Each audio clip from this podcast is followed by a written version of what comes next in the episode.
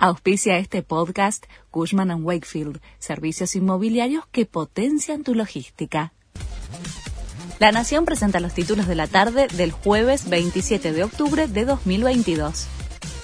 Moyano logró un aumento de 107% para camioneros y son cada vez más los gremios que negocian tres dígitos después de un mes de negociaciones, acordó hoy con las cámaras del sector que el aumento se pagará en cuatro cuotas y que regirá desde el 31 de octubre hasta el 1 de noviembre de 2023.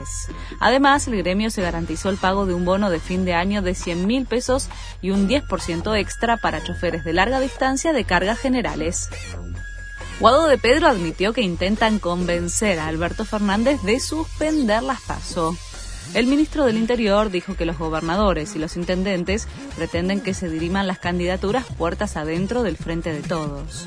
El funcionario remarcó que de todas formas es el presidente el que tiene que tomar la decisión. Nueva marcha piquetera al Congreso. Movimientos sociales se movilizan desde el Ministerio de Desarrollo Social hacia el Congreso.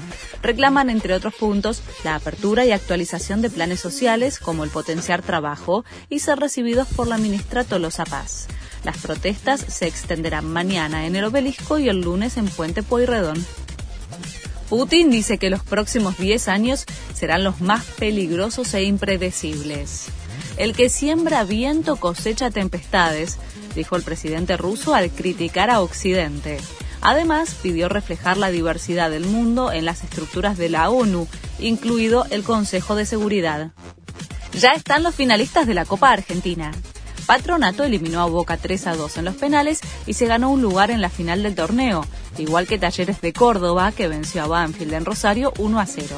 El domingo, desde las 8 y media de la noche, se enfrentan en el Estadio Malvinas Argentinas de Mendoza para terminar el año con un título y la clasificación a la Libertadores 2023. Este fue el resumen de Noticias de la Nación.